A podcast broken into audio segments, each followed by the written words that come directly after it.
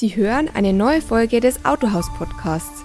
Wir sprechen mit Branchenpersönlichkeiten und Experten zu spannenden und zukunftsweisenden Autohandelsthemen. Wir freuen uns, dass Sie dabei sind und reinhören. Der Autohaus Podcast wird unterstützt von Jareto. Bei Jareto können Autohändler Absatzfinanzierungs- und Leasingangebote von mehr als zehn Finanzdienstleistern auf einen Blick vergleichen, anfragen und abschließen. Und das alles mit nur einem Login. Jeder dritte Autohändler in Deutschland ist schon dabei. Sie wollen Jareto kennenlernen? Einfach auf jareto.de gehen und kostenlos registrieren. Meine sehr verehrten Damen und Herren, herzlich willkommen zu einem weiteren Autohaus-Podcast zum Thema E-Mobilität und Werkstattauslastung, der Fluch der zugeschweißten Motorhaube. Ich habe mir deswegen heute einen Experten eingeladen, den Karl Herrl. Karl ist Direktor After Sales bei Hyundai Motor Deutschland. Herzlich willkommen, Karl. Hallo Ralf, schön dich wieder mal zu hören. Und wir diskutieren dieses Thema jetzt Werkstattauslastung im Zeitalter der E-Mobilität. Aber zunächst mal die erste Frage, wie ist es After Sales Geschäft im letzten Jahr gelaufen? Das After Sales Geschäft ist im letzten Jahr eigentlich sehr gut gelaufen, trotz Corona. Die Werkstätten waren voll ausgelastet, ob das jetzt Karosseriearbeiten waren oder auch die normalen Reparaturarbeiten. Äh, wir hatten im Teil- und Zubehörumsatz eine Steigerung zum Vorjahr von 10 Prozent. Wird es in dem Jahr weitergehen? Also so wie die ersten beiden Monate jetzt aussehen, geht es genauso weiter. Im Gegenteil, es sind sogar noch höhere Steigerungen da. Es ist ein unheimlicher Nachholbedarf. Äh, ich gehe davon aus, dass wir dieses Jahr zwischen 8 und 12 Prozent Steigerung im Teil- und Zubehörumsatz haben werden. Nun ist ja Hyundai inzwischen sehr stark in der E-Mobilität mit diversen Fahrzeugangeboten. Macht sich das nicht schon bemerkbar? Also es macht sich bemerkbar, aber in einer positiven Richtung. Und zum einen haben wir ja nach wie vor die Verbrennungsmotoren, von denen wir auch in erster Linie leben. Aber mit den Elektrofahrzeugen äh, kam ein Zusatzgeschäft rein, und zwar mit den Zubehör allgemein. Also mit den Elektrofahrzeugen kam das Zubehörgeschäft rein. Und äh, das ist ein echter Zugewinn, weil es geht hier nicht nur um das Fahrzeug, sondern es geht um das gesamte Thema Ladeinfrastruktur. Und da ist ein unheimliches Potenzial an diesen Fahrzeugen vorhanden. Mit dieser E-Mobilität steigen dann nicht auch die Anforderungen an die Mitarbeiter? Also wenn ich mir die heutigen Anforderungen, die gestellt werden an Mechatroniker oder an den Technikern für den Verbrennungsmotoren, dann ein klares Nein. Die anspruchsvollen Systeme wie beispielsweise Fahrassistenzsystem oder das Thema Konnektivität haben auch die normalen Verbrennungsmotoren. Der reine Elektroantrieb ist ein sehr einfaches System. Die Komponenten wie zum Beispiel der Elektromotoren, das sind geschlossene Systeme und die werden heute nur noch ausgetauscht. Von der Ausbildung werden heute von der Berufsgenossenschaft drei wesentliche Qualifizierungen verlangt. Das ist zum einen der Sachkundenachweis. Äh, mit dem Sachkundenachweis darf derjenige das Fahrzeug benutzen. Das dauert ungefähr, das ist eine reine Unterweisung, die dauert 60 Minuten. Dann gibt es die zweite Stufe, das ist das Arbeiten an Elektrofahrzeugen. Diese Person ist auch befähigt, einen Sachkundenachweis dann durchzuführen. Alle Megatroniker, die ihre Ausbildung ab der zweiten Jahreshälfte 2016 beendet haben, die verfügen bereits über diese Ausbildung. Das heißt, es wird heute auch schon in den Berufsschulen praktiziert. Und die dritte Ausbildungsstufe ist das Arbeiten unter Spannung. Das wäre dann erforderlich, wenn man heute eine Hochvoltbatterie öffnet und tauscht zum Beispiel einzelne Module aus. Diese Ausbildung dauert drei Tage. Selbstverständlich haben wir darüber hinaus natürlich auch Modelljahrschulungen, die in der Regel zwei Tage dauern. Zum Beispiel für unsere neuen Ionic 5 haben wir die gesamte Modelljahrschulung dieses Jahr und auch letztes Jahr komplett digital durchgeführt. Bei dem Verbrenner haben wir hier zum Beispiel einen Tag längere Modelljahrschulungen. Da sieht man schon, dass die Komplexität bei den Verbrennermotoren wesentlich größer ist wie bei den reinen Elektrofahrzeugen. Die Hauptanforderung ist natürlich, es ist eine neue Technologie und vor allem Personen im Autohaus in der Beratung, wie beispielsweise der Verkäufer oder der Serviceberater sind gefordert, weil die plötzlich mit komplett neuen Fragen konfrontiert werden, was das Thema Ladeinfrastruktur betrifft, der Stromverbrauch. Und damit sind viele vor Ort überfordert. Das heißt also, E-Mobilität weniger Anforderungen an die Werkstatt, an die Werkstattleute. Ist das richtig? Es ist weniger, aber es ist neu. Es ist ein komplett neues Feld, was man sich natürlich aneignen muss.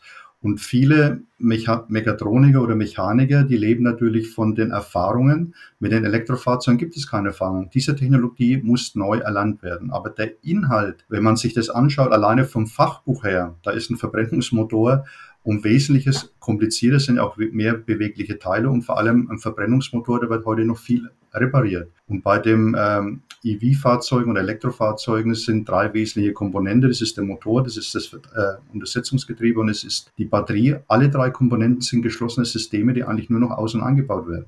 Nun sagt man ja allgemein, das Niveau der Auszubildenden sinkt. Können Sie das bestätigen? Also das hat mein Vater auch schon zu mir gesagt. Äh, ich glaube, das ist ein Trend der Generationen. Sicherlich haben wir einen Generationswechsel. Und ich glaube nicht, dass die Qualität der jungen Leute schlechter ist, sondern es ist einfach ein anderes, äh, andere Werte, die diese Menschen haben. Und dadurch kommt es sehr oft zu Generationskonflikten. Aber was festzustellen ist, wir haben einen demografischen Wandel. Und wir werden immer weniger arbeitende Menschen haben, vor allem wenn die Menschen in unserem Alter, die 61er, 60er Jahrgänge, wenn die mal in Rente gehen, fehlt natürlich ein Großteil der arbeitenden Bevölkerung. Und das wird halt von unten nicht mehr so schnell nachwachsen. Und deshalb wird das Thema Ausbildung äh, einen ganz anderen Stellenwert nehmen. Ich muss heute als Ausbildungsfirma ein sehr gutes Image haben. Deshalb geht man nicht von einer Personalabteilung aus, sondern ich glaube, dass zukünftig das Thema Personalmarketing einen ganz anderen Stellenwert bekommen wird. Wenn wir uns das Wachstumspotenzial anschauen, es wird mehr getauscht, weniger repariert, E-Mobile sind von Haus aus weniger mit Arbeiten behaftet. Dennoch glaubt Hyundai, dass, dass hier noch Wachstumspotenzial vorhanden ist. Woher kommt diese positive Einstellung? Zum einen haben wir nach wie vor noch unsere Verbrennungsfahrzeuge und die werden wir auch noch eine ganze Zeit lang haben, aber wir müssen hier eine klare Strategietrennung einbauen. Das heißt, zum einen haben wir die Verbrennungsmotoren und auch hier gibt es noch unheimlich viele Potenziale, die liegen geblieben sind. Ob das jetzt zum Beispiel das Thema Kundenloyalität ist, das heißt den Kunden länger ans Autohaus binden oder auch die ganzen die Dienstleistungsportfolio, ob das Smart und Spot Repair sind, die sind teilweise heute nicht mehr existent in den Autohäusern. Darüber hinaus kommt natürlich jetzt das Thema Elektromobilität. Es ist ein komplett anderes Geschäftsmodell. Da kommen ganz andere Ideen hinzu, zum Beispiel, dass hier nicht nur die Reifen ausgetauscht werden oder dass ein Service durchgeführt wird, sondern dass plötzlich das, die Frage um das ganze Ladeinfrastruktur, das hört ja nicht nur bei der Wallbox auf und den Kabeln, sondern es geht ja weiter bis zu Solarzellen, Pufferspeicher und so weiter. Und das ist dann ein wesentlich höherer Umfang, aber es ist ein komplett neues Geschäftsmodell. Bisher sorgt ja der zunehmende Fuhrpark bei den wachsenden Marken für Werkstattauslastung. Das soll sich bei den Steckerautos fortsetzen? Also ich glaube, dass dieser zunehmendes Wachstum eigentlich schon seit 1995 stark rückläufig ist. Wenn man mal zurückschaut, 1995 waren wir noch bei sechs Stunden pro Reparaturauftrag. Wir sind heute bei zwei Stunden. Und wer sich hier nur auf Wachstum konzentriert hat, der wird, glaube ich, jetzt schon weniger Arbeitsplätze auslasten können. Zum Großteil wurden das Ganze auch noch kompensiert durch die Erhöhung der Stundenverrechnungssätze. Da konnte einiges kompensiert werden. Aber die eigentliche Ausschöpfung, wie zum Beispiel äh, eine höhere Wertschöpfung pro Kundenbesuch, also mit einer vernünftigen Dialogannahme oder eine stärkere Kundenloyalität, was ich vorhin schon gesagt habe, oder eine höhere Ausschöpfung im Service durch ein gezieltes After-Sales-Marketing. Der Ausbau der Produkte, da ist noch so viel, was äh, auszuschöpfen ist mit den bestehenden Fahrzeugen. Das wird noch einige Zeit reichen. Es auch nicht über Nacht werden ja diese Verbrennungsfahrzeuge weggehen. Man muss einfach dieses Elektrofahrzeug halt on top sehen. Das ist ein zusätzliches Modell, ein zusätzliches neues Geschäftsmodell, was man komplett anders aufbauen muss wie den jetzigen Verbrennungsmotor. Wie hoch ist aktuell das Gap an Arbeitswerten und Teileumsatz, wenn ich jetzt zum Beispiel einen e-Kona nehme und den mit einem i30 Diesel vergleiche? Also wenn wir uns äh, mal den Kona nehmen, der liegt heute ungefähr bei 0,7 Stunden beim Service und beim äh, Diesel bin ich bei 1,4 Stunden, das heißt genau 50 Prozent weniger. Bei den Materialien, da habe ich genau, äh, da fehlt mir der Ölfilter, der Luftfilter, für kommt das ein oder andere mehr dazu. Was halt fehlt, ist das Öl. Und in Öl ist halt natürlich die hohe Marge. Aber es wäre jetzt fatal zu denken, man muss das Öl durch höhere Stundenverrechnungssätze kompensieren, weil das wird irgendwann nicht mehr aufgehen. Das mag eine kurzfristige Entscheidung sein, die auch kurzfristig Erfolg mit sich bringt. Aber mittel- und langfristig ist es die falsche Entscheidung, weil diese Kunden irgendwann nicht mehr im Autohaus sind. Gut, 50 Prozent des Ergebnisses in, in der Werkstatt kommt aus dem Ölgeschäft. Ich meine, das ist ja doch eine Hausnummer, die sich nicht so einfach wegdiskutieren lässt. Ja, aber wenn man heute zum Beispiel so eine, bleiben wir mal bei einer Solarzelle, wenn man heute ein Haus mit einer Solarzelle, äh, wie sagt man, verkauft und da eine Kooperation angeht oder vielleicht irgendwann selber mal darüber nachdenken, ein eigenes Elektrogeschäft aufzubauen, um solche Services anzubieten, äh, dann redet man hier über ganz andere Summen. Also das sind äh, so ein bisschen Öl und ein bisschen Auto, die, die kommen in den Hintergrund. Das, äh, da, da reden wir über ganz andere Erträge, die da möglich sind. Das Thema Verrechnungssätze haben wir schon angesprochen. Ist es notwendig, die dennoch zu erhöhen, um hier einen Ausgleich zu schaffen? Wäre eine kurzfristige falsche äh, Beschreibung, weil ich glaube, dass wir mittelfristig hier ganz andere Konzepte bekommen. Wir hatten es ja schon in den 70er, 80er Jahren. Damals hat man auch keine differenzierte Stundenverrechnungssätze gehabt. Und über Nacht sind plötzlich Kunden in neue Systeme wie beispielsweise ADU oder Pitstop oder wie auch immer abgewandert. Heute sind viel, wenige Kunden vom Segment 2 und 3 in den markengebundenen Werkstätten. Und genauso werden wir jetzt mittelfristig neue Systeme bekommen. Das heißt, es werden auf der grünen Wiese Betriebe entstehen, die sich ausschließlich mit, mit der Elektromobilität beschäftigen und das nicht nur im Service und in der Reparatur, sondern in erster Linie, um eine Elektromobilität zu gewährleisten, angefangen vom Fahrzeug über E-Scooter und E-Bikes, aber auch um das ganze Thema Ladeinfrastruktur. Der Service wird hier ein Nebenprodukt sein. Wir sprechen ja schon seit Jahren vom Thema Kundenbindung. Wir wollen die, die Fahrzeuge, die älteren Fahrzeuge wieder in die Werkstatt holen. Was heißt wieder? Die waren noch nie, noch nie da, sondern wir wollen den Kunden wieder in die Werkstatt holen. Die Frage ist jetzt, hat sich da inzwischen was geändert? Hat man damit schon Erfolge erzielt? Also ehrlich gesagt so richtig nein. Es gibt zwar Ansätze, es gibt Konzepte, aber nach wie vor, und da kann ich jetzt in erster Linie von unserer Marke sprechen, haben wir nach wie vor volle Werkstätten und äh, haben zu geringe Kapazitäten. Das Segment 2 und 3 liegt nach wie vor brach und es gibt heute Systeme, aber noch keine so richtigen Ansätze, dass man merkt, dass man dieses Thema ernsthaft angehen wird. Nicht davon auszugehen, dass eben dann der Druck, der da erzeugt wird, ja, ich habe weniger Ölgeschäft, ich habe weniger Ergebnis, dass ich dann eben anfange, plötzlich mehr in Richtung Kundenbindungsformate zu orientieren? Das wird kommen, aber wenn man erst damit anfängt, wenn die Kunden nicht mehr da sind, dann ist es meistens zu spät, sondern man müsste eigentlich in den guten Zeiten, und die sind aktuell, äh, vor, äh, wir haben aktuell sehr gute Zeiten in der Automobilbranche, was den Service betrifft. Jetzt müsste man damit beginnen, solche Strategien und Konzepte, die vorhanden sind, zu implementieren. Ich meine, wir haben auf der einen Seite eine sehr hohe oder eine sehr lange Garantie von fünf Jahren. Da ist schon eine sehr hohe Kundenbindung eigentlich bei unseren Kunden. Aber darüber hinaus gibt es ja noch ganz andere Möglichkeiten, die man heute nutzen könnte. Vor allem ist das Bestandskundenmanagement und das liegt bei den markengebundenen Händlern zum Großteil sehr brach. In welcher Form unterstützt hier Hyundai? Das sind verschiedene Themen. Zum einen haben wir hier eine zweite Teileschiene, äh, um eben für das Segment 2 und 3 zeitwertgerechte Reparaturen durchzuführen. Auf der anderen Seite gibt es natürlich hier Anschlussgarantien und Mobilitätsgarantien zur Kundenbindung und es gibt natürlich auch die Möglichkeit, äh, das Ganze kommt jetzt langsam wieder in die Gänge. Wir hatten das vor 2012 schon mal eingeführt mit den All-Inclusive. Das heißt, der Kunde hatte dann fünf Jahre lang Wartung inklusive. Und solche Konzepte entstehen zurzeit mit einer Service Subscription, wo auch die Kunden einmalig äh, über eine Flatrate dann ihren Service beziehen können. Im Prinzip müssten diese Sachen, also die müssen eigentlich entstehen, um eben dann auch auf Dauer die Auslastung zu sichern. Ja. Es gibt dann noch andere Veränderungen in dieser Branche, äh, zum Beispiel Remote Service, also dass eben jetzt quasi sozusagen ähm, äh, der Hersteller direkt aufs Auto zugreift und dann eben, äh, indem er eben äh, die Updates sozusagen over the air macht. Wie sieht dieses Geschäftsmodell hier für, für den Vertragshandel aus oder für die Vertragswerkstätten aus? Da werden sie dann nochmal eben abgekapselt sozusagen von der Chance, Geld zu verdienen. Es ist definitiv ein Kundenkontakt weniger. Zurzeit haben wir diese Technik bei Hyundai noch nicht. Wir werden sie aber kurzfristig und mittelfristig bekommen. Aber es geht ja nicht darum, den Kunden permanent ins Autohaus zu treiben, sondern es geht eigentlich darum, den bereits vorhandenen Kontakt vernünftig zu nutzen. Und wir haben nach wie vor einen Service und wir haben nach wie vor einen Reifenwechsel. Und ich glaube, da haben wir schon mindestens eins bis zwei Kontakte im Jahr.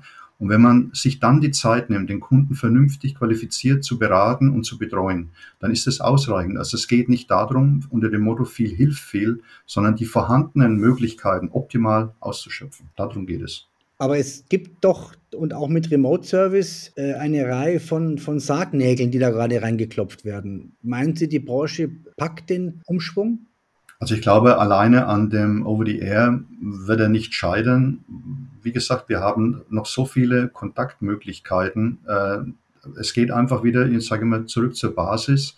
Einfach wieder zurückgehen, wenn der Kunde kommt, sich die Zeit zu nehmen. Was nützt mir das, wenn ich den Kunden dreimal reinschicke und keiner hat Zeit für den Kunden? Oder nimmt sich die Zeit? Brauchen wir künftig noch die Dialogannahme?